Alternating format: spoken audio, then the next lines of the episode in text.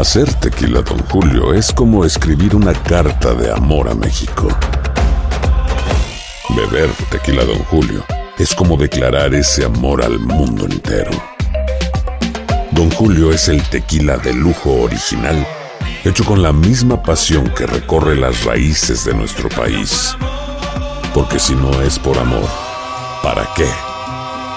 Consume responsablemente. Don Julio Tequila, 40% alcohol por volumen, 2020. Importado por Diageo Americas, New York, New York. Boost Mobile tiene una gran oferta para que aproveches tu reembolso de impuestos al máximo y te mantengas conectado. Al cambiarte a Boost, recibe un 50% de descuento en tu primer mes de datos ilimitados. O, con un plan ilimitado de 40 dólares, llévate un Samsung Galaxy A15 5G por 39.99. Obtén los mejores teléfonos en las redes 5G más grandes del país. Con Boost Mobile, cambiarse es fácil. Solo visita boostmobile.com. Boost Mobile, sin miedo al éxito. Para clientes nuevos y solamente en línea, requiere AroPay. 50% de descuento en el primer mes requiere un plan de 25 dólares al mes. Aplican otras restricciones. Visita boostmobile.com para detalles. Si no sabes que el Spicy McCrispy tiene Spicy Pepper Sauce en el pan de arriba y en el pan de abajo, ¿qué sabes tú de la vida? Para, pa, pa, pa.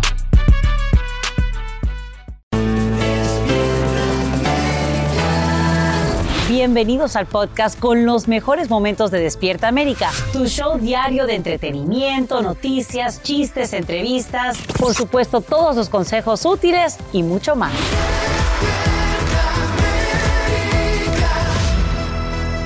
Es jueves 3 de marzo. Muchas gracias por amanecer con nosotros aquí en Despierta América. Y también muchísimas gracias por escogernos como tu fuente de información, Sacha. Moscú dice que quiere diálogo, pero no cesan los ataques contra Ucrania. No, y precisamente vamos a mostrarles el estruendo de las nuevas explosiones en Kiev y otras ciudades de Ucrania, sacudidas por estos despiadados bombardeos rusos. Escuchemos.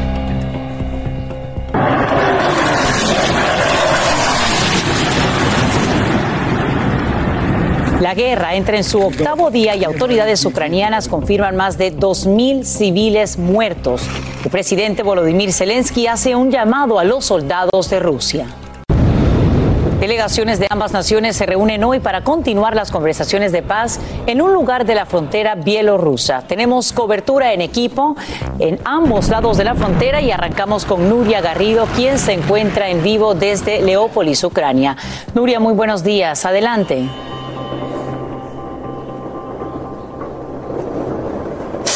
Hola, ¿qué tal? Buenos días, compañeros, desde aquí, desde Leópolis, y ya vamos por el octavo día de guerra aquí en Ucrania. Y como muy bien explicabais vosotros, hoy todas las miradas están puestas en esta nueva eh, intención de reunirse, de, mantener las reuniones entre Rusia y Ucrania. Se van a sentar una vez más en Bielorrusia. Lo que va a pedir la delegación ucraniana es que se paren los bombardeos de manera inmediata. Por otra parte, también hace poco el Ministerio de Exteriores ruso ha dicho que está convencido que van a llegar a una solución. Pero recordemos que cuando se reunieron este pasado lunes no se llegó a ninguna solución, y no solo eso, sino que en el momento de las reuniones eh, las tropas rusas bombardearon con muchísima fuerza eh, Kharkov, que es la segunda ciudad más grande de aquí.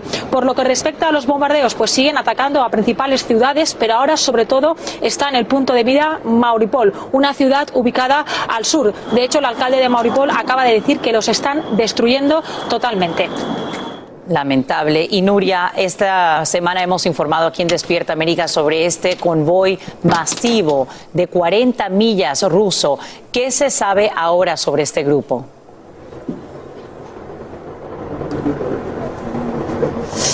La verdad que hay poca información respecto a este convoy. Lo único, lo último que se sabe es que se encuentra como a 30 kilómetros de, de la capital. Los expertos dicen que podría tener diferentes intenciones, o bien rodear la capital o bien atacarla directamente. De momento mantienen prudencia porque no se sabe muy bien lo que va a hacer, pero sí que es verdad que sigue avanzando a la ciudad y esto preocupa muchísimo, especialmente al gobierno ucraniano. Te agradecemos, Nuria Garrido, por brindarnos estos detalles en vivo desde Leópolis, Ucrania. Y hay que destacar que expertos eh, temen que, por supuesto, lo peor esté por venir para Kiev durante la próxima jornada. Y a esta hora la ONU indica que un, un millón de personas han huido de Ucrania, siendo el éxodo de refugiados más rápido de este siglo. Los hombres se quedan a defender a su país, mientras que mujeres y niños en su mayoría cruzan fronteras en trenes o vehículos soportando temperaturas bajo cero. Pero aquellas que se quedan están dispuestas a todo. I don't want to live in the country under Russia. Gran parte de quienes abandonan la nación en conflicto llegan a Polonia y precisamente ahí se encuentra en vivo Pablo Monsalvo. Adelante Pablo, buenos días. Buenos días, Alan. En medio del dolor, en medio de la tragedia, en medio de la incertidumbre, hay que destacar la solidaridad, algo que realmente emociona. Nos encontramos en uno de los improvisados campos para refugiados en el estacionamiento de un importante shopping center de esta ciudad, donde a la gente se le está distribuyendo comida eh, caliente y calórica, porque aquí la temperatura es realmente gélida. Como podemos observar, hay hasta carteles escritos en ucraniano. Se trata de hacerle la vida lo más fácil posible a todos aquellos que están llegando aquí después de días de viajar muy cansados y comida que se está preparando constantemente por los voluntarios. El drama no tiene realmente límites porque las Naciones Unidas estiman que van a terminar siendo 5 millones los refugiados que van a escapar del horror de la guerra en las próximas semanas si es que no se logra un alto el fuego en las negociaciones de paz que justamente eh, la segunda ronda está comenzando por estas horas. Como verán, hay muchísimos niños también los cuales no terminan de entender qué es lo que está pasando, por qué tuvieron que dejar eh, su país, por qué tuvieron que dejar a sus amigos. Es un drama, un, drama indescriptible. Y lo que nosotros hemos tenido la oportunidad de hacer el día de ayer es de hablar con una mujer y su hijo que escapaban del horror y esto nos decían ayer. Todo este desastre llamado guerra está destruyendo todo. Es realmente muy feo. No reconozco mi casa. No sé si algún día voy a querer volver allí, admite con profunda tristeza. Eh, Tengo mucho miedo y siento un profundo dolor porque no sé cuándo voy a poder volver a ver a mi padre de nuevo, dice este adolescente. Ok, aquí hay una parada de autobuses a donde llevan a toda la gente, la van distribuyendo a los distintos países que los están acogiendo, porque recordemos que Polonia tiene un límite en su capacidad y por lo tanto aquí lo que se hace es el primer punto de llegada, se verifica cuál es el estado de salud de las personas y después que se sabe si están en condiciones para proseguir viaje a otras ciudades, se los va redistribuyendo en distintos refugios que hay a lo largo de Europa. Pues muchísimas gracias Pablo, Pablo Gonzalo por informarnos en vivo ya desde Polonia. Y usted ya sabe que aquí en Univisión tenemos la información más, más completa. Y también eh, más adelante nos enlazaremos con Jorge Ramos que ya, ya está en Ucrania. Y nos vamos a otras noticias. Esta mañana la comisión que investiga el asalto al Capitolio revela por primera vez que existen indicios de una conspiración criminal. Evidencias sugieren que el entonces presidente Donald Trump y algunos colaboradores habrían cometido delitos en su fallido intento de anular las elecciones presidenciales de 2020. En vivo desde la capital del país, Edwin Pitti nos dice en qué consistirían dichos crímenes y qué consecuencias tendrían. Adelante, Edwin, buenos días.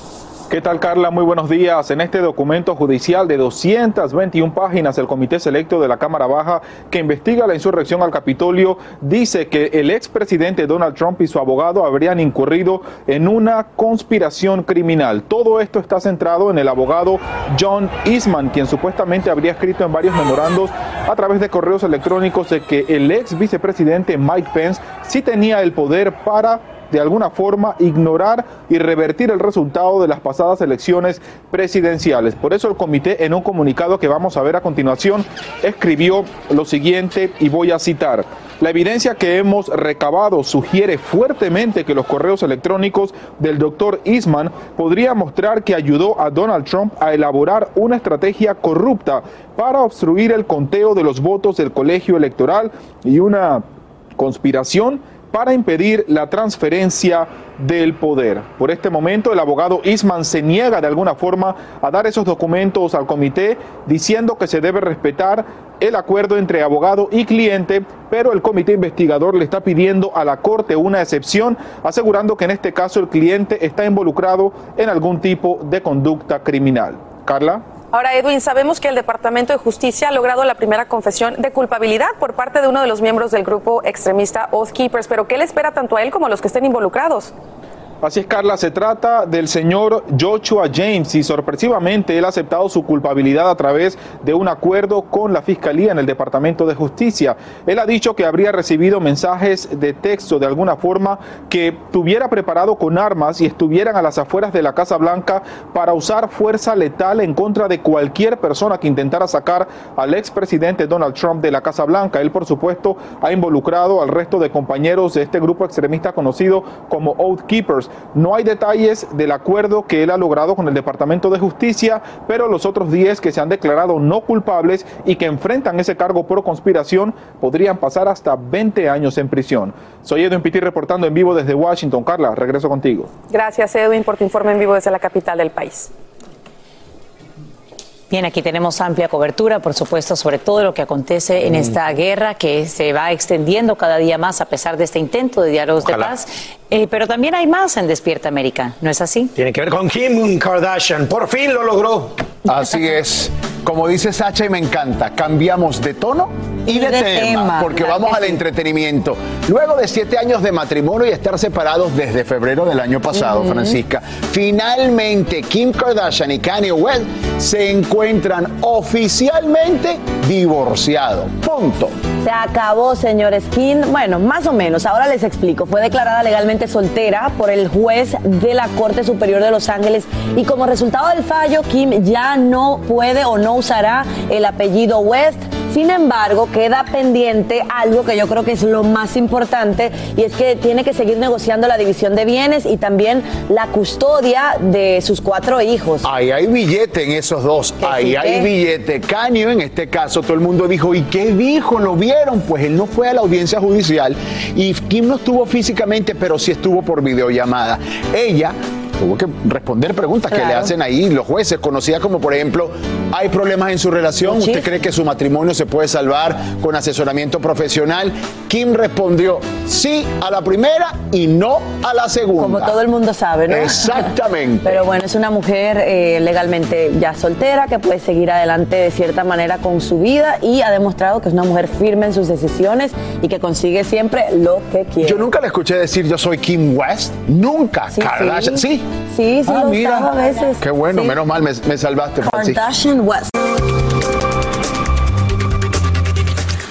Ivanita, mi niña preciosa, yo te quiero con toda mi alma. Escuchas el canto de una mamá mexicana en Ucrania, quien trata de silenciar los sonidos de la guerra.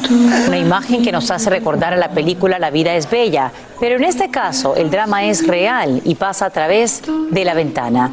En vivo saludamos a Karina Noemí Velasco Guzmán, quien nos explica por qué ella, a pesar de todo el peligro, no abandonará el país en conflicto.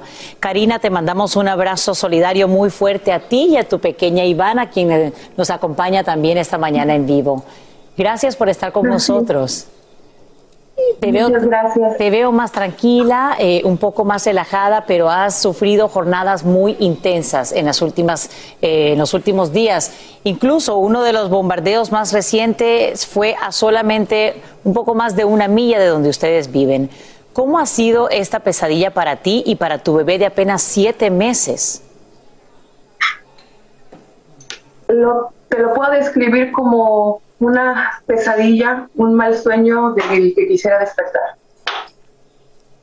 No hay palabras para describir la preocupación de saber que eres el, siguiente. Mi padre siempre ha dicho que para morir solamente hace falta estar vivo.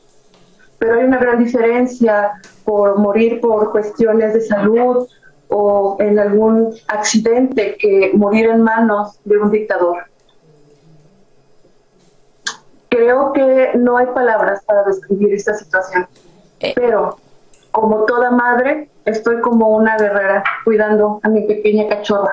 Y, en medio de toda esa em, lucha que libras para proteger, por supuesto, a Ivana, vemos este instinto maternal ¿Qué te hace que tú le cantes cuando están eh, los estallidos o cuando la situación se pone muy tensa? ¿Cómo te das cuenta que eso a ella la calma y cuántas veces le has tenido que cantar durante estos ocho días? Eh, mi familia siempre ha sido muy amorosa y de hecho la canción que escucharon es una canción que me cantaban mis papás, pero en lugar de Ivanita decían Karinita y cuando nació mi nena, que es la primera nieta, tanto de mi familia, de mi, familia como la de mi esposo, pues hemos adaptado la canción. Y no nada más yo le canto, su papá también le canta y le canta mucho. Entonces es, es una actividad que nosotros siempre hemos hecho, pero ahora la hacemos con más razón. Tratamos de darle a nuestra hija eh, todo el soporte emocional para tratar de amortiguar toda esta situación. Es, es, evidente cuando ella empieza a mover sus ojitos y ver que algo está pasando, porque como está todo el tiempo conmigo, se da cuenta, escucha mi corazón que está agitado, escucha mi respiración. Pues el hecho de que no lo racionalice no significa que no lo sienta, porque ella es un humanito de apenas siete meses. Claro. Claro, y, bueno, sabemos eh, que debe ser muy difícil, tiene siete meses, estaría ahora transicionando a la comida, a los sólidos, a estas papillas, como le decimos en nuestros países. Eh, ¿Cómo consigues tú lo que necesitas y, y, cuando te toca bajar desde el sexto piso al sótano o a encontrar la manera de protegerte en un pasillo? ¿Qué llevas contigo? ¿Cómo es ese día a día? Mira, eh, la ventaja es que yo le doy lactancia desde el, día uno y eh, cuando suena la alarma, pues lo único que agarro es a ella. De hecho, en el video que estás viendo, eh, la acababa yo de cambiar, entonces estaba sin ropita de frío, estamos ahorita menos dos, y agarré la sábana, la envolví y nos bajamos. En esta situación no importa nada más que estar a salvo no importa si traes la camisa al revés, si no traes calzones, si no traes brasier, no importa, importa estar vivos. En ese sentido, es un constante luchar, huir y ponerte a salvo. Claro. Eh, cuando no hay alarma, tenemos eh, la posibilidad de estar en nuestro departamento. Entonces, eh, tenemos la fortuna de tener nuestro resguardo de víveres, y también cuando no hay alarma eh, hacemos lo posible por eh, movilizarnos para seguir guardando víveres para los momentos más complicados, porque sabemos que se va a poner peor. Y, y, bueno, Karina, sabemos que vives hace un año y cuatro meses en Ucrania. Te casaste con Nicola, a quien conociste en México cuando él estaba de vacaciones. Y, y a pesar de todos los riesgos, ustedes no van a abandonar Ucrania. Cuéntame cómo llegan a esa decisión y ¿Y por qué? Porque hay muchas personas que, dirían, bueno, traten de salir. Eh, mira, eso es respetable, se respeta, pero también está el otro lado de la historia, los miles y miles de personas que han regresado para pelear por su patria. Estados Unidos y México son países que saben qué es luchar por su independencia. En México tenemos personajes como Zapata y como Pancho Villa, así me podría describir. Mis padres siempre nos han enseñado el valor de luchar y de alzar nuestra voz. Y yo no quiero que mi hija crezca en un país que está guiado por alguien que no sabe qué es el amor, que no sabe qué es el respeto, que no sabe qué es la libertad. Esa es la razón. Mi hija nació aquí, ella es ucraniana y mexicana. Tenemos que luchar por esta tierra. Karina, eh, Karina Noemí Velasco Guzmán, te, te admiro. Realmente te agradezco enormemente que hayas hablado con nosotros en Despierta América y desde aquí te deseamos todo lo mejor junto a tu pequeña Ivana y a tu esposa Nicola y a toda su familia. Eh, que todo esto se solucione lo más pronto posible y que ustedes siempre encuentren la manera de estar seguros. Gracias por acompañarnos en vivo desde Ucrania.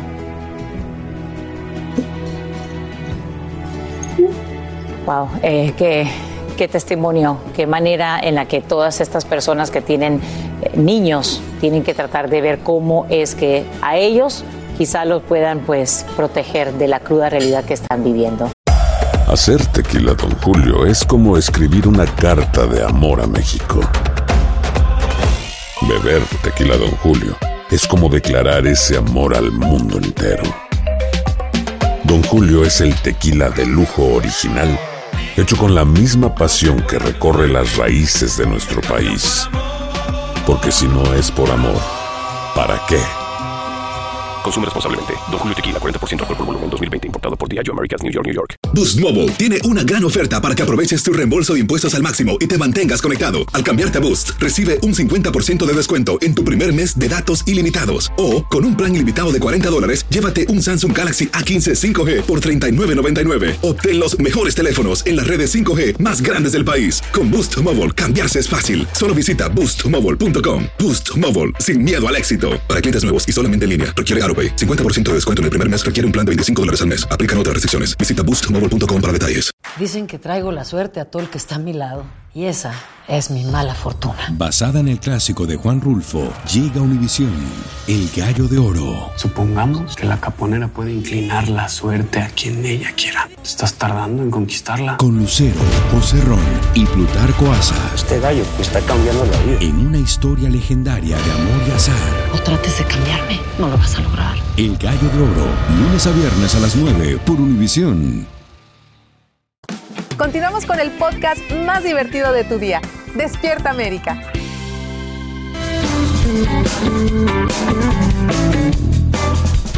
Gracias por continuar con nosotros esta mañana en Despierta América. Familia, usted lo ve aquí en las noticias todos los días. Hay mucho sucediendo en el mundo y esto crea inquietud y preguntas que ustedes nos envían, como por ejemplo esta que nos llega directamente desde California. Préstele atención porque también puede ser su pregunta. Hola, mi nombre es Pierre Rojas y que, eh, soy de la ciudad de Los Ángeles y quería saber cómo afectará mi bolsillo con lo que habló ayer el presidente Biden en el Estado de la Unión.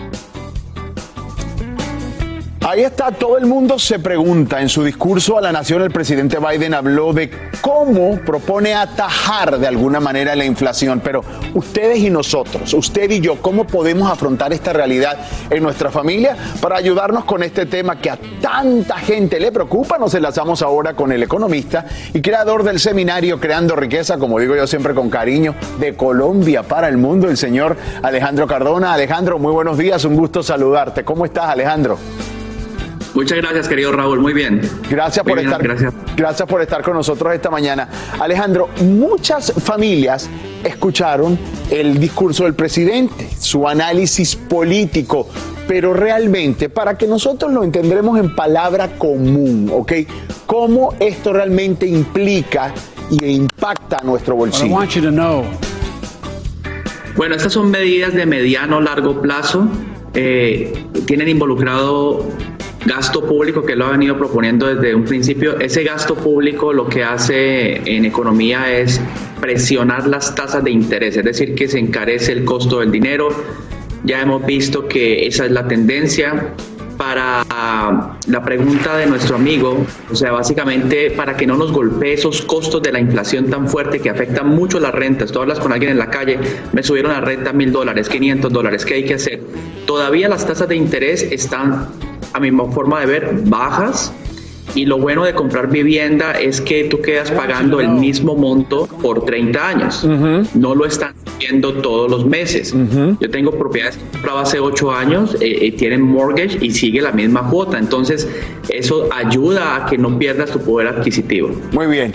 Alejandro, vamos a hablar de pareja. Yo no soy chismoso, pero yo escucho aquí a compañeros de trabajo, ¿verdad? Que hablan de sus parejas. Hay parejas disparejas, es decir, que por más que son un equipo, Alejandro, en cuanto a los gastos, no están llevando el mismo plan. ¿Cómo como pareja pueden alinearse para amortiguar esos efectos de la inflación? Bueno, hay que hacer un plan en pareja, decir, bueno, cuáles son los objetivos que vamos a tener este año, cuántas propiedades vamos a comprar, cuáles son, eh, si vamos, si será un buen momento, por ejemplo, para salir a vacaciones a otro país o algo con la incertidumbre, con, con lo que está ocurriendo.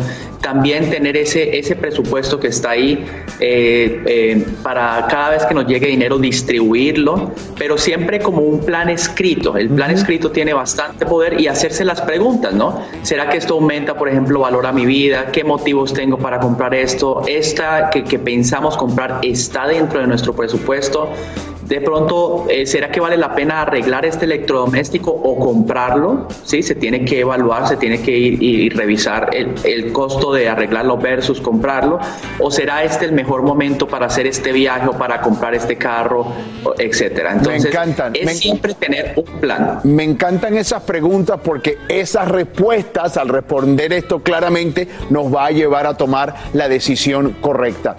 Quiero hablar del patrimonio. Hay familias, Alejandro, que llevan trabajando y ahorrando por muchos años para ese tan anhelado o esperado futuro. Es decir, ambos de la pareja trabajan, están ahorrando y de repente se preguntan, con un mercado que está como está, con la inflación subiendo, ¿qué pueden hacer para tener una inversión que tú digas, espérate, esto no tiene tanto peligro, hay riesgo pero no tanto? ¿Qué se debe hacer como pareja?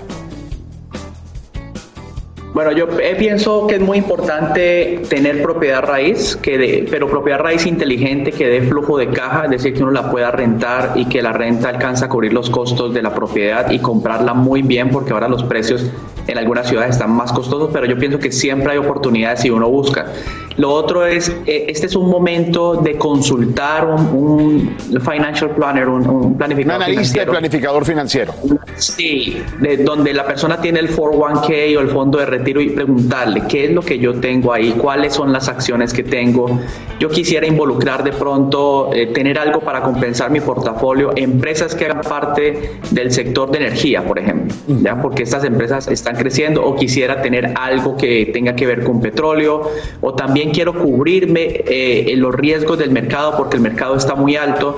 Quiero tener algunos fondos o ETFs, Exchange Trade Funds, que estén relacionados con el oro y con la plata. ¿Ya? Claro. Entonces, es importante balancear los portafolios y entender que estamos en una zona bien alta en el mercado y esto es importantísimo este año. Estamos en zonas de venta, la mayoría de las tecnológicas. Muy bien. Alejandro, muchísimas gracias por esa información. Ya lo sabe, como pareja también tiene que ponerse de acuerdo en el aspecto financiero, sobre todo por esto que estamos viviendo, este mercado, como se está moviendo y además de eso, la inflación. Alejandro Cardona, creador del seminario Creando Riqueza, gracias por estar con nosotros esta mañana en Despierta América. Siempre es un gusto conversar contigo. Gracias. Igualmente, querido Raúl, gracias.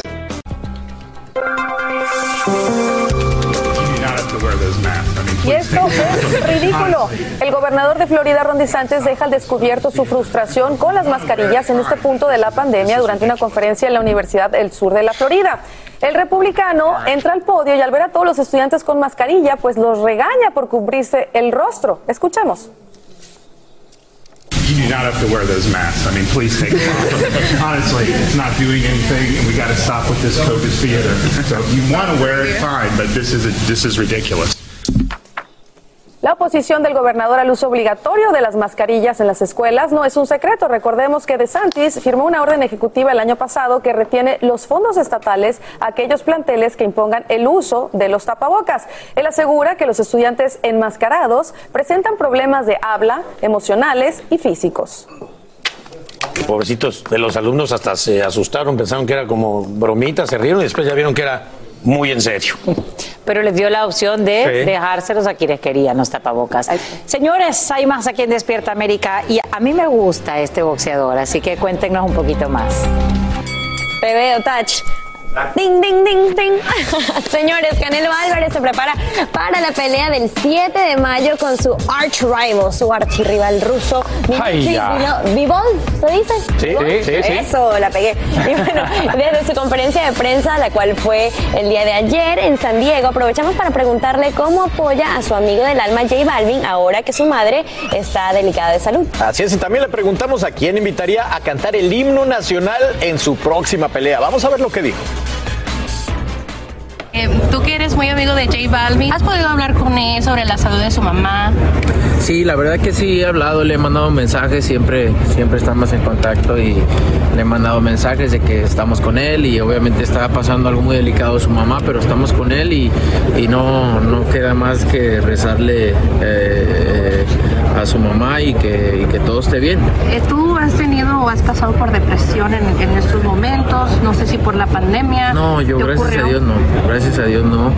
A lo mejor en algún momento de mi vida he pasado depresión, pero no me he dado cuenta.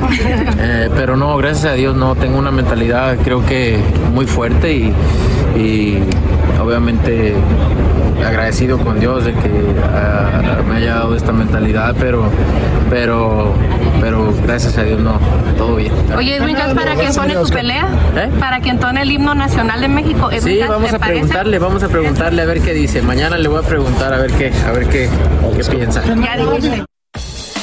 Muy bien, pues famosos ayudando famosos, ¿qué les puedo decir? El Canelo, pues miren, la cantidad que- de premios que tiene. cinturones, no cinturones de campeonato. Sí, Ay, el otro solo tiene uno.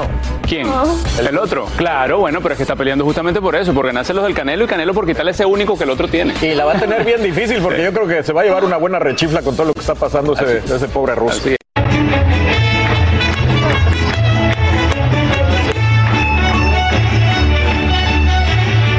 Así fueron los festejos por los 480 años de la ciudad de Guadalajara. Guadalajara. belleza! Proyectado de manera un homenaje, e imágenes también, por supuesto, a don Vicente Fernández sobre la catedral de la capital Tapatía con música y mucho folclor. Mi papá era de ahí. de ¿En serio? Guadalajara, Jalisco. Ajá.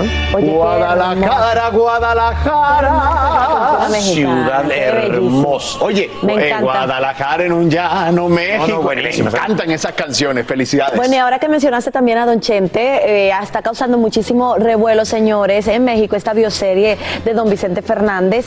Eh, se llama El último rey, el hijo del pueblo, producida por el talentoso Juan Osorio y está protagonizada, como ustedes han escuchado ya varias veces, por Pablo Montero. Así es, nuestra reportera Guadalupe Andrade está justamente en una, en una locación importante, así que vamos a ver lo que nos tiene. Guadalupe, buenos días, ¿cómo estás?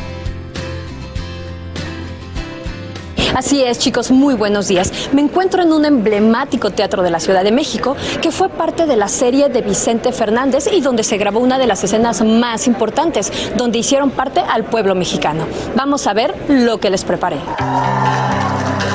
Por primera vez en el escenario captamos a Pablo Montero, dando vida a quien fuera como un padre para él, don Vicente Fernández. Pero, ¿qué representa esta experiencia? Que estamos muy muy contentos, yo estoy muy agradecido con Juan, con Dios por darme la oportunidad y el privilegio, el honor de poder encarnar y interpretar a alguien que, que yo quiero mucho, que quise y que voy a querer y que pues es mi, mi ídolo. Imagínate el, el poder darle vida a tu ídolo y que aparte de todo lo, lo haya conocido desde muy niño. Y para muestra estas imágenes que Montero nos comparte en las que se aprecia la unión de su familia y los Fernández, el compadrazgo de sus padres con doña Cuquita y Chente, las reuniones familiares desde la infancia y el inmenso cariño entre su padre Javier Hernández y el charro de Huentitán. Con ese respeto y amor, Pablo hizo algunos cambios físicos para su interpretación. Me dejé un poquito el pelo largo, eh, me dejé crecer las patillas, nunca pensé que me fueran a crecer tan gruesas y el bigote me lo dejé como lo utilizaba él en esa época y obviamente lo quise hacer todo natural. Al principio pues, me pusieron unas patillas pero no me gustó y dije, ¿sabes qué yo voy a hacer? Aparte mi papá y Vicente se parecían mucho. Entonces dije, no, vamos a hacerlo lo más natural, hacerlo real. ¿Y qué consejos te daba Vicente? No, pues muchos, ¿no? Yo siempre la, disciplina, el profesionalismo, el, el prepararse día con día, siempre, nunca, nunca dejas de prepararte, siempre tienes que estar eh, actualizándote, eh, pelear siempre por nuestra música, eso me, me- me enseñó y el hacerlo con todo el corazón, como lo hago. Los trajes más importantes de la carrera del ídolo fueron recreados a la perfección. Este traje lo usó en, en- en el Blanquita, la primera vez que cantó. Es esta botonadura de plata. Es, este, este traje lo usó así sencillo, que es pantalón con botonadura de gala. Lleva únicamente chaquetilla, no lleva chaleco. Y este moño, que es un moño charro, este, y es el mismo moño. Pablo asegura que este proyecto cuenta con la bendición de su padre, don Javier y don Vicente. Pues los dos están en el cielo. Yo creo que Viéndote desde el cielo. Sí, mandándome bendiciones y la verdad que nos está saliendo de maravilla todo y sí que nos están mandando bendiciones y una energía muy bonita. Como la que se sintió en esta locación, en la que Montero y Emilio Osorio convocaron al público a ser parte de ella. Fantástico, totalmente, ¿no? Es que estén dando la oportunidad al pueblo, al mexicano que, que, que vio crecer a este hombre, ¿no? Y, y ser parte de este proyecto. Como pudieron ver, se está grabando una de las series más importantes y de las más esperadas. Así que estén muy al pendientes porque como estas, les traeremos aquí en Despierta América muchas más exclusivas de esta gran serie que rendirá tributo al charro de Huentitán. Regreso con ustedes al estudio. Gracias, Guadalupe. Y bueno, sí, todos estamos Estaremos a la espera de El hijo de Juan Osorio va a ser Alejandro Fernández, Alejandro. ayer lo comentamos De- de- de también, chico. sí, y tiene el airecito. Alan, ¿a ti se te parece Pablo Montero así a, a- a don sí. Vicente? De repente también así como un look de Pedro Infante, ¿no? ¿Verdad? O sea, pero bueno, es que Pedro Infante y, y- y, ¿no? También tenían como el mismo el- de- de- fuera el cabello un poco, pero más o menos del mismo. Lo que sé es que va a ser un éxito asegurado. Hacer tequila, Don Julio, es como escribir una carta de amor a México. Beber tequila, Don Julio, es como declarar ese amor al mundo entero. Don Julio es el tequila de lujo original, hecho con la misma pasión que recorre las raíces de nuestro país. Porque si no es por amor, ¿para qué? Consume responsablemente. Don Julio Tequila, 40% alcohol por volumen, 2020. Importado por Diageo Americas, New York, New York. Boost Mobile tiene una gran oferta para que aproveches tu reembolso de impuestos al máximo y te mantengas conectado. Al cambiarte a Boost, recibe un 50% de descuento en tu primer mes de datos ilimitados. O, con un plan ilimitado de 40 dólares, llévate un Samsung Galaxy A15 5G por $39.99. Obtén los mejores teléfonos en las redes 5G más grandes del país. Con Boost Mobile, cambiarse es fácil. Solo visita boostmobile.com. Boost Mobile, sin miedo al éxito. Para clientes nuevos y solamente en línea, requiere AroPay. 50% de descuento en el primer mes requiere un plan de 25 dólares al mes. Aplican otras restricciones. Visita boostmobile.com para detalles. Dicen que traigo la suerte a todo el que está a mi lado. Y esa es mi mala fortuna. Basada en el clásico de Juan Rulfo, llega Univisión, El Gallo de Oro. Supongamos que la caponera puede inclinar la suerte a quien ella quiera. ¿Estás tardando en conquistarla? Con Lucero, José Ron y Plutarco Asa. Este gallo está cambiando la vida. En una historia legendaria de amor y azar. No trates de cambiarme, no lo vas a lograr. El Gallo de Oro, lunes a viernes a las 9 por Univisión. Continuamos con el podcast más divertido de tu día. Despierta América. Vamos ahora a contarles sobre estos bombardeos que se intensifican en Ucrania justo cuando la invasión entra ya en su octavo día. Según autoridades ucranianas, hay más de 2.000 fallecidos. Jorge Ramos, quien lidera esta cobertura para su cadena Univisión, ya está precisamente en territorio ucraniano y nos acompaña en vivo desde Lviv. Jorge, cuéntanos cómo estás y qué has visto durante todo este trayecto para llegar justo ahí, a donde está pues este conflicto que tiene a tantas personas en todo el mundo preocupadas. Estás en Neópolis, parece que no, no estás en Lviv. Adelante. Exactamente, eh, estoy en Leópolis o Lviv, como lo pronuncian aquí en, en Ucrania, y el, el trayecto hasta aquí ha sido bastante complicado, está lleno de barricadas. Una de las cosas más interesantes, Sasha, es cómo los propios ucranianos están tomando el control de su seguridad. Este es un, este es un país con gobierno, daría la impresión de que los rusos están conquistando ciertas partes del país, pero no aquí. Esto indica que hay ejército, hay gobernantes. Y, lo que me llama la atención, y te lo mencionaba, es cómo los ucranianos eh, a lo largo de, de todo el trayecto, estoy más o menos a dos horas de la frontera con, con Polonia, nos encontramos varias poblaciones en donde te paraban y no te dejaban pasar hasta asegurarse de que no fueras ruso, de que no fueras parte o que no fueras un espía. Eh, y están haciendo las barricadas con todo tipo de cosas. Me tocó unas barricadas hechas con, con llantas, eh, están tirando árboles, están poniendo bolsas con, eh, con, con, partes del, con, arena y con, con partes del pavimento para evitar que pasen los rusos. Así que eh, Ucrania es un país que no se da por vencido, Ucrania es un país que sigue luchando y, y, a pesar de que los reportes que tenemos, al igual que ustedes, que Kiev está siendo sitiada y que otras de las principales ciudades también están sufriendo muchísimo, hay otras partes de Ucrania que están absolutamente convencidas de que hay que seguir peleando. Jorge, y quiero preguntarte sobre dónde te ubicas en este momento. Vemos algunos eh, vehículos que avanzan a tus espaldas. Eh, ¿En qué zona estás de Leópolis? Y estas personas que transitan por ahí, ¿hacia dónde se dirigen? ¿Qué están haciendo? ¿Tratan de salir o están buscando suministros para poder quedarse en territorio ucraniano? Bueno, eh, en, aquí Leópolis es, yo creo que el, el último bastión, Sasha. Si cae Leópolis, cae, cae Ucrania. Eh, este es, eh, como recordarás, por supuesto, después de que los rusos invadieron Crimea en el en 2014 y se, se, hicieron parte de, de su territorio, eh, esa, es, esa península. Hay mucha gente en otras partes de Ucrania que decidió eh, emigrar aquí. Esto es la, la, ciudad más grande que queda eh, cerca de la frontera con, con Polonia. La vida, te diría, casi que seguiría normal, pero lo que vemos son muchísima gente con, con maletas, gente que está huyendo, hay, hay mucho tráfico. El tráfico no es precisamente por la cercanía al centro de la ciudad, sino son eh, todas las barricadas y los checkpoints que, que encuentras, los lugares de vigilancia que encuentras eh, a lo largo de los trayectos para, para asegurarse de que, de que no haya nadie infiltrado. Así que es, es, es una ciudad un poco extraña en el sentido de que si ves, si bien ves gente que está huyendo, al mismo tiempo ves gente que está tratando de tener su vida lo más normal posible, la normalidad dentro de la guerra. Y, y, hablando, por supuesto, de todas estas personas, Jorge, eh, ¿has tenido oportunidad de acercarte a algunas de ellas, preguntarles qué es lo que piensan, si eh, tienen alguna expectativa de cuándo eh, acabaría pues este conflicto o si piensan que, que va a ser pues una realidad a largo plazo durante algunas semanas o incluso meses?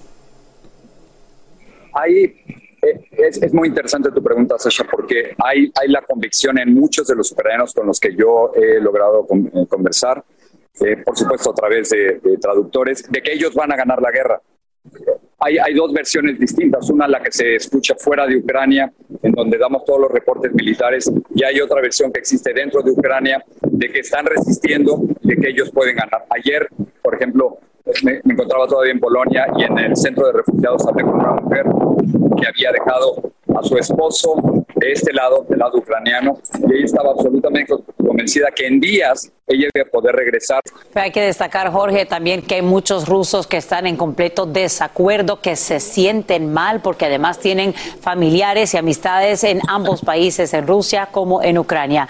De este lado, Jorge, estamos viendo cómo eh, varios estados están pues ya eliminando, ¿no? Este uso obligatorio de mascarillas por eh, la pandemia. ¿Qué has visto tú allá en términos de cómo se realiza, pues obviamente el día a día en medio de un conflicto y además en medio todavía de una pandemia que no acaba?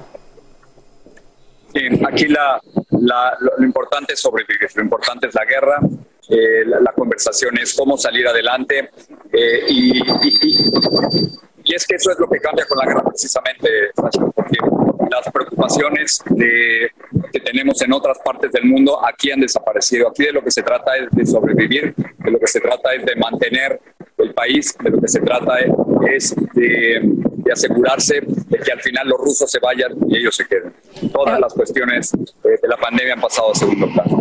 Jorge, eh, obviamente estás ahí para informarnos de primera mano lo que ocurre, pero también quiero saber, porque tanto tú como tu equipo tienen que mantenerse seguros. Cuando llegan, por ejemplo, a Leópolis, encuentran dónde está el refugio más cercano, dónde ustedes tendrían también que acudir si es que hay una explosión o un bombardeo donde ustedes se encuentran. Estamos apenas llegando, me tuve que bajar del carro para poder hacer esta presentación contigo, así que tan pronto lleguemos al... Eh, no, no, encontramos hotel tampoco, son algunas de las cosas que, que pasan, eh, tenemos que ver dónde quedarnos, pero estoy seguro que tarde o temprano, después de saber dónde vamos a dormir, hay que, hay que preocuparse a, a dónde correr en caso de que fuera necesario. Pero por ahora te puedo decir que el lugar donde estamos es eh, relativamente seguro, por supuesto dentro de un país. Bien, Jorge Ramos, te agradecemos por enlazarte en vivo ya desde Ucrania con nosotros aquí en Despierta América y vamos siguiendo paso a paso cómo es tu recorrido, qué es lo que vas viendo y por supuesto estamos pendientes a tu informe completo en Noticiero Univisión a las 6.30. Cuídense mucho, por favor, y por supuesto estamos aquí al tanto de lo que ustedes puedan ver y atestiguar ahí para el mundo entero. Mañana los precios mundiales del petróleo crudo superan los 110 dólares por barril, los más altos desde 2014 y el costo del gas natural se dispara a un nuevo récord en Europa. Esto como reacción a la creciente invasión de Rusia contra Ucrania, que aviva ese temor a un recorte de suministros en mercados de todo el planeta. Además, las nuevas sanciones impuestas por Occidente limitarían las exportaciones de energía rusa. He pensado a veces en solo estar solo en la oscuridad. Son las palabras que pronuncia un joven hispano luego de ser brutalmente atacado por sus compañeros de clase al salir del colegio en Denver, Colorado. Carlos Moreno tiene este relato del estudiante herido y de la madre desesperada. Veamos lo que pasó. Distinto al dormir, desde que ha pasado eso he perdido cierta comunicación con mi mamá, con mi familia, mi hermano. Así es como se siente el adolescente venezolano. He pensado a veces en solo estar solo en la oscuridad. En medio de una pesadilla. Luego de que fuera emboscado por un grupo de sus compañeros de clases. Ya cuando venía aquí en la entrada, buscaron a otro chico más. Desde el balcón, Karen se percató de lo ocurrido. Él no entraba a la casa y, y vi que ya se lo estaban llevando. Intentó ayudar, pero cuenta que le llevaron a rastras hasta aquí. Unos tres, dos chicos. Donde le propinaron la golpiza, denuncia su madre. Uno lo agarra por la parte de atrás aquí de la espalda, mientras que los otros dos le golpean la cara, le parten el labio. Dice sintió temor por su vida.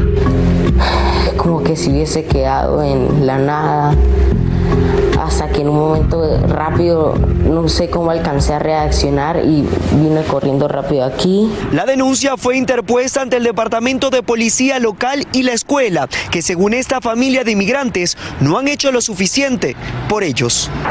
Ante esto, un vocero de la institución dijo a Univisión que a pesar de que los hechos no fueron dentro de la escuela secundaria, tomaron las medidas necesarias para proteger y garantizar la seguridad de los involucrados.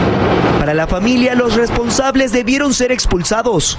De manera de que eh, no vuelva a repetirse esa situación. Y es que ha recibido insultos, amenazas y mensajes de bullying, como el siguiente. Estoy justo afuera de su hijo de Salga pues, mal. Pobre usted que ni la mamá lo quiere. Mientras tanto, la policía local sigue investigando el caso.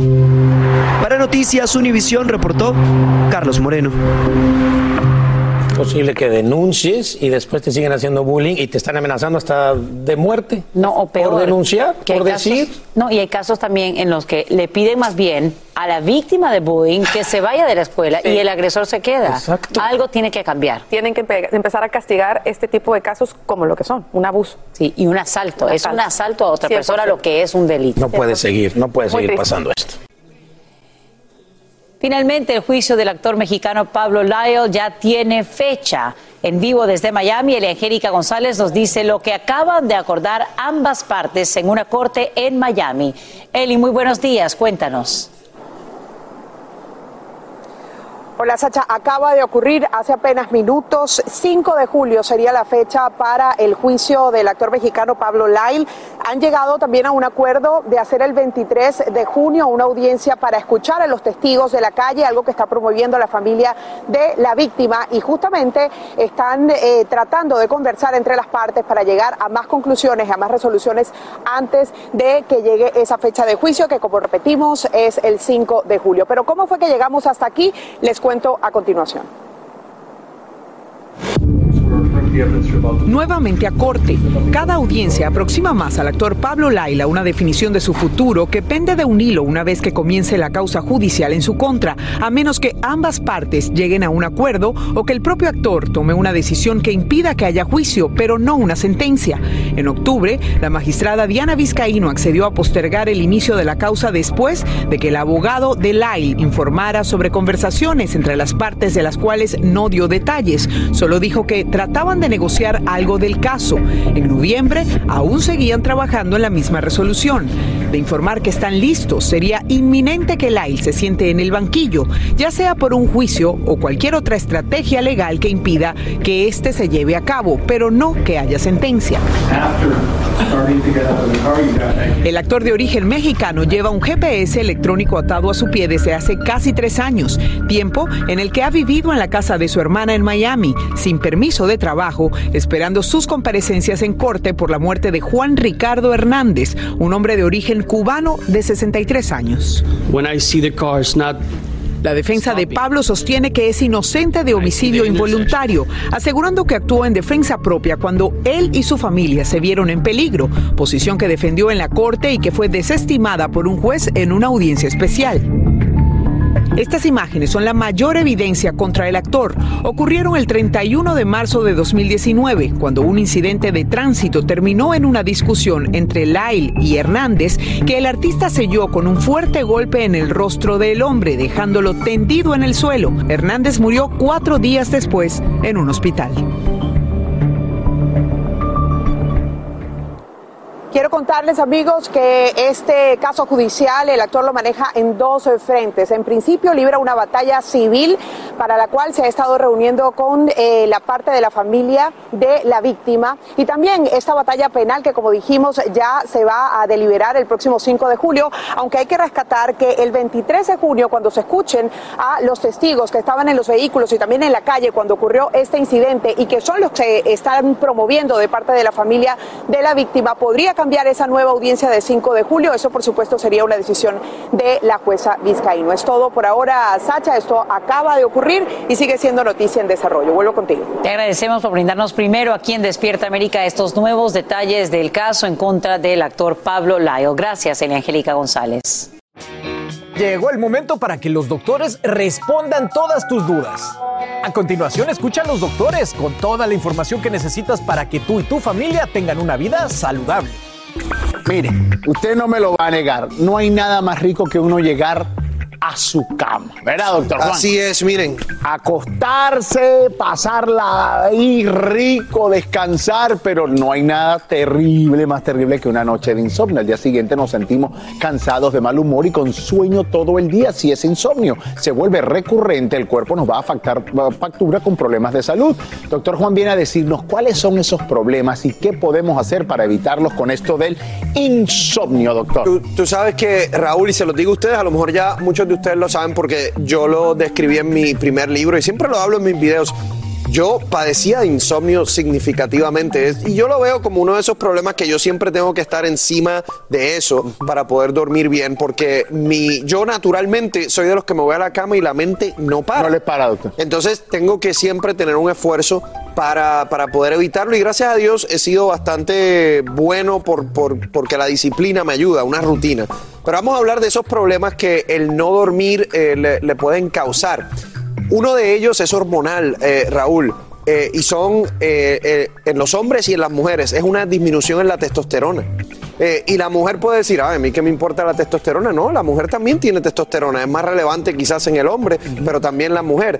Y cuando esos niveles de testosterona bajan, el hombre se siente cansado, eh, le puede bajar el libido o el deseo sexual. eh, inclusive es un ciclo vicioso porque si tiene baja testosterona no duerme tan bien, pierde masa muscular. La mujer también se puede ver afectada en términos de una disminución en el deseo sexual. Así que eh, el efecto que el, el no dormir tiene en, la- en las hormonas es importante.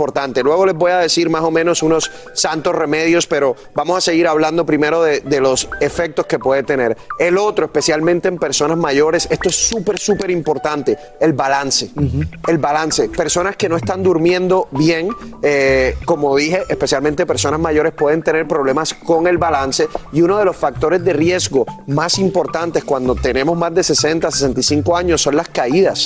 ¿Por qué? Porque si una persona mayor, por tener eh, el balance no adecuado, se cae y se rompe una... Terrible, una, ca- se una rompe la cadera. ¿Qué sucede? La mortalidad de eso es casi 20%. Entonces tenemos que evitar doctor. eso. En, en mi- en el caso de mi padre, comenzó el declive en la salud de mi padre a raíz de la caída, doctor. Por eso es tan importante tener eh, eso en- en claro. Tienes toda la razón, Raúl. El no dormir aumenta la presión sanguínea, eso aumenta el, el factor eh, de riesgo para infartos de corazón, derrames cerebrales.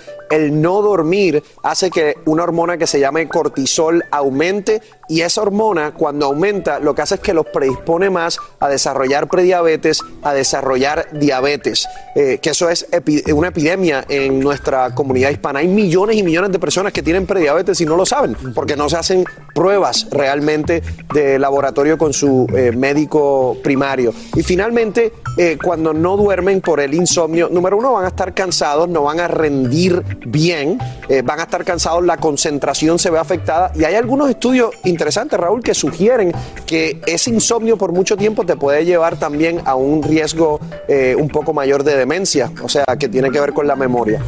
Bueno familia, gracias por continuar con nosotros esta mañana aquí en Despierta América. Llegó el momento de responder a las preguntas, sus inquietudes, ustedes de nuestros televidentes. Y esta la envía Yadi 1012018 y dice, doctor, ¿las proteínas en polvo son para sustituir comidas o se pueden consumir sin saltarlas? Excelente pregunta, porque todo depende de cuál es su propósito. Si usted está en entalla, eso quiere decir que usted quiere adelgazar, usted está tratando de llegar a su peso ideal. En ese caso, vamos a utilizar la proteína en polvo para hacer batidos de proteína y sustituir por comidas. ¿Por qué? Porque lo que estamos haciendo es una eh, dieta balanceada de aproximadamente 1500 calorías al día, que es responsable. La mayoría de, de los americanos, nosotros consumimos más de 2000 calorías al día. Usted la baja a 1500, va a bajar eh, libras pero no lo está haciendo con una dieta que no pueda mantener después, porque entonces eso quiere decir que si no la puede mantener va a tener ese efecto de rebote. Ahora, si usted no le interesa bajar de peso, usted no está tratando de adelgazar y por ejemplo lo que quiere es aumentar masa muscular, usted va al gimnasio y en esos 30, 40 minutos, luego de ir al gimnasio, se toma un batido de proteína porque los músculos te están pidiendo esa proteína y esos aminoácidos. Entonces, todo depende de cuál es el propósito. Si es adelgazar, la proteína en polvo y los batidos sí sustituyen comidas. Si es simplemente el desarrollar músculos, entonces es eh, añadido luego de ir al gimnasio. De terminar el entrenamiento. ¿Cuál es el lapso de tiempo de luego de haber terminado el entrenamiento, A doctor? mí 30, 40 minutos porque es cuando más realmente el músculo está pidiéndote proteína. Y lo absorbe mucho más fácil. Oiga, y a la hora de consumir la proteína, usted sabe que yo consumo su proteína, eh, se le echa, un, la gente pregunta, ¿un solo scoop o se le ponen Nosotros- dos? yo recomiendo dos. Ok. Yo recomiendo dos.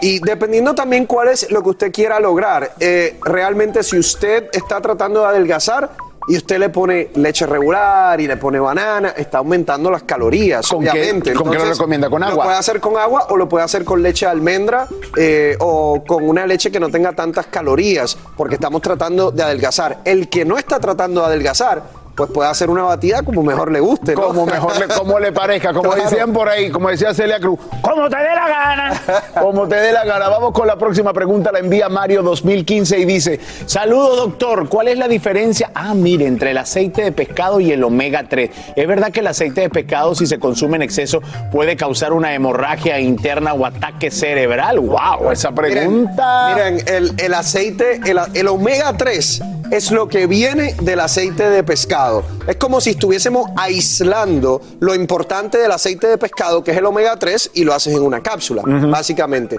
El omega 3 tiene un riesgo un poquito, te pone la sangre un poquito más fina y por eso cuando alguien va a hacerse una cirugía le decimos para el omega 3, para la aspirina, pero no vas a tener un riesgo de hemorragia cerebral ni sangrado excesivo por, por tomar omega 3. No es un anticoagulante como lo es cumadina, por ejemplo. Entonces, hay algo de verdad en esa pregunta, pero es una exageración que te va a causar eh, hemorragias. Así que el omega 3, si usted quiere para su cerebro, para su corazón, para bajar los triglicéridos, es eh, un buen suplemento. Así termina el episodio de hoy del podcast de Despierta América. Síguenos en Euforia, compártelo con otros, públicalo en redes sociales y déjanos una reseña. Como siempre, gracias por escucharnos.